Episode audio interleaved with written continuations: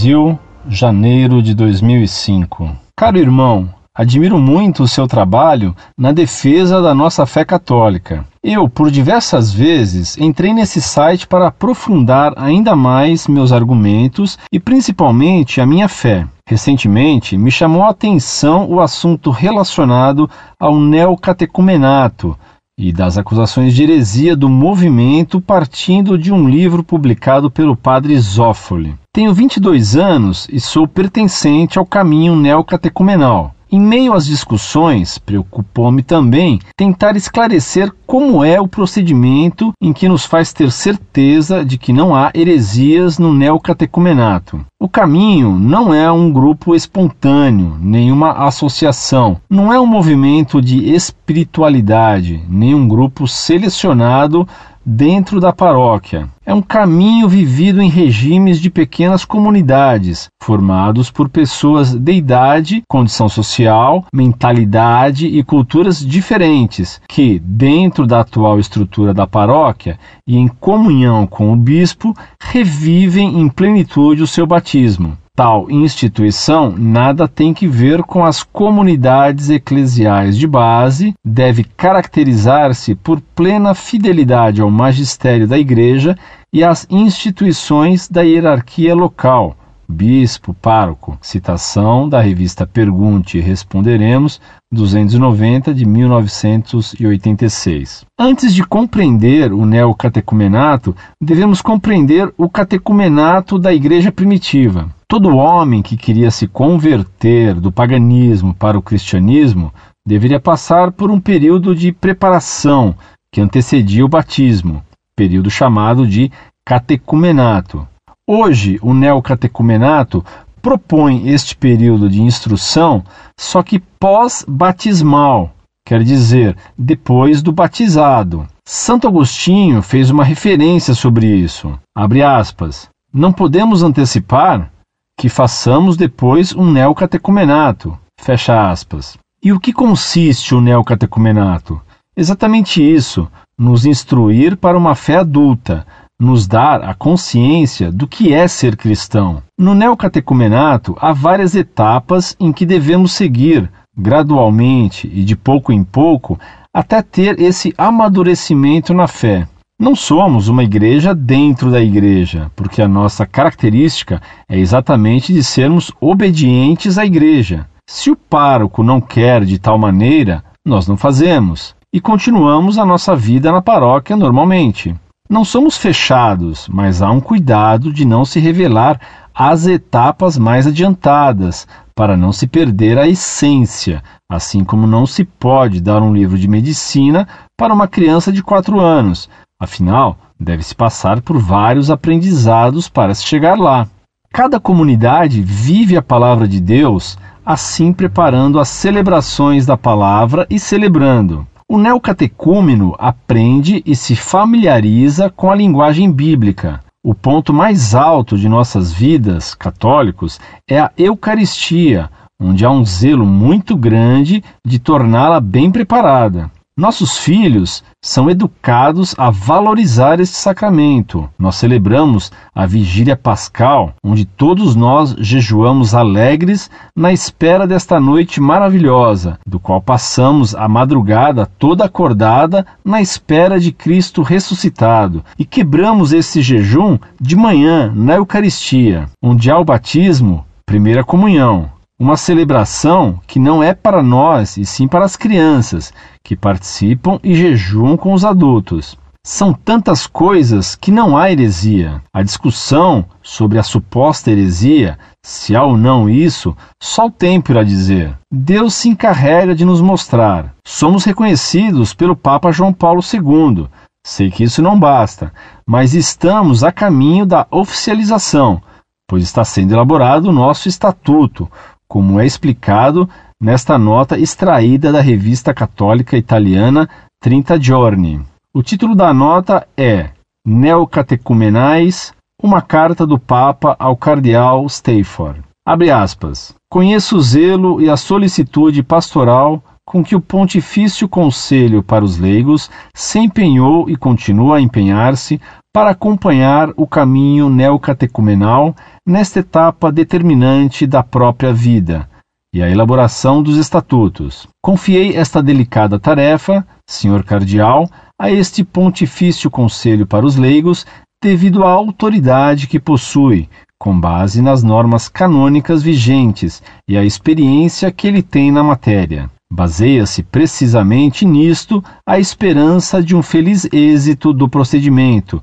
já encaminhado para a fase conclusiva. Enquanto exprimo ao Pontifício Conselho para os leigos o meu sentido apreço e o meu reconhecimento pela seriedade e o rigor com que cumpre a tarefa que lhe foi confiada, confirmo a sua competência na aprovação dos mencionados estatutos, uma vez que eles serão devidamente redigidos e encarrego de continuar a acompanhar o caminho também no futuro, na certeza de que, no cumprimento deste seu mandato, o Pontifício Conselho para os Leigos poderá contar com a colaboração e o espírito de filial docilidade do caminho neocatecumenal. Fecha aspas. Escreveu o Papa João Paulo II ao cardeal James Francis Stafford, presidente do Pontifício Conselho para os Leigos, datada em 5 de abril e publicada em 17 de abril. Desde já peço desculpas por alguma falha da minha parte e saiba da admiração que tenho por seus trabalhos, que são de grande qualidade. Que a paz de Cristo ressuscitado esteja sempre convosco e sua família. Muito prezado, salve Maria. Agradeço-lhe os elogios a nosso site e peço suas orações para que permaneçamos fiéis a nosso Senhor, a fim de que, sine peccato nos custodire, e que nos faça sempre fiéis à Santa Igreja Católica Apostólica Romana e concretamente ao Papa.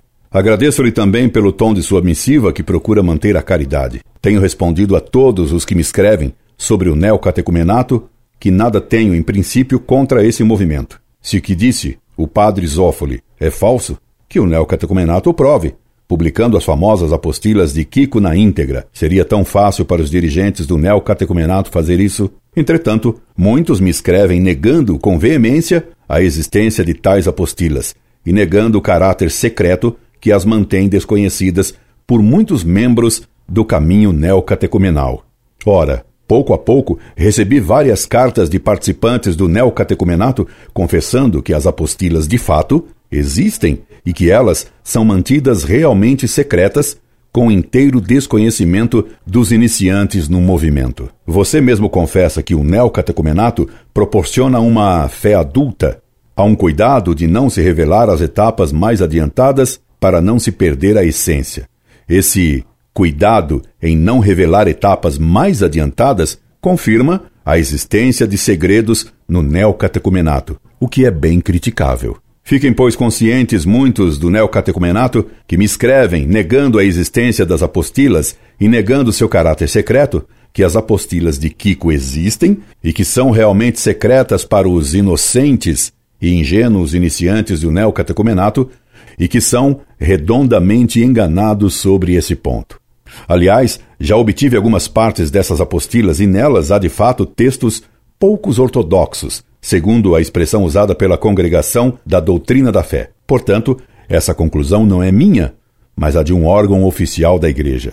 E se há segredos no neocatecumenato, que garantia tem você de que Padre Zófoli mentiu? Não estariam escondendo de você o que você ainda não pode suportar, pois seria ainda muito infantil para suportar o alimento que Padre Zófoli acusou de herético?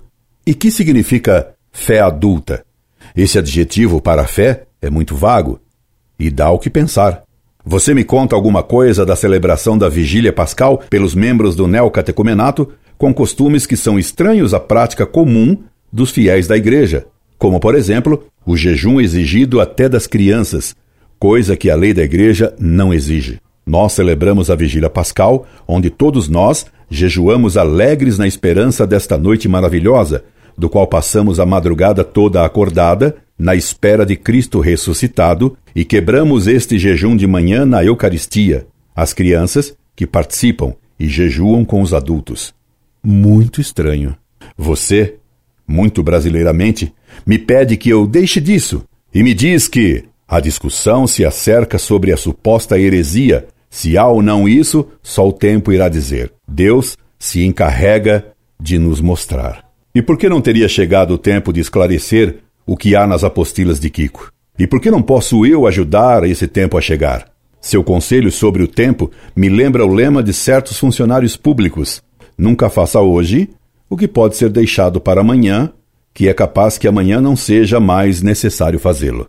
Se for aplicado esse seu conselho a quem está ameaçado de câncer, esse adiantamento, esperando que o tempo faça ver se há câncer ou não, pode ser fatal, porque quando o câncer aparece visivelmente, normalmente já não há mais cura. E a heresia é bem pior que o câncer. Agradeço-lhe finalmente a admissão de que os estatutos do neocatecumenato ainda não foram aprovados pela Santa Sé, assim como lhe agradeço o reconhecimento de que o simples elogio de João Paulo II ao neocatecumenato não é suficiente para dirimir a dúvida sobre se há heresia nas apostilas secretas de Kiko. Pois você me diz muito sinceramente que somos reconhecidos pelo Papa João Paulo II. Sei que isso não basta, mas estamos a caminho da oficialização, pois está sendo elaborado o nosso estatuto, como é explicado nesta nota extraída da revista católica italiana 30 Giorni, Estatutos, uma vez que eles serão devidamente redigidos. Enfim, tenho a lhe dizer que sua carta, assim como a de outros do neocatecumenato, me deixa bem claro que há muitas pessoas sinceras e boas nesse movimento.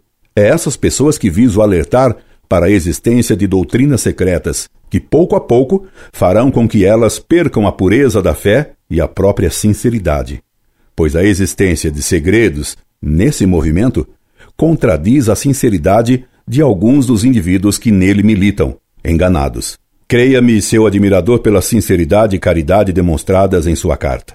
Interlocutores como você provam que é possível conversar sobre esses temas sem cair em tons ofensivos ou em ameaças, como já recebi. Incorde e sempre, Orlando Fedeli.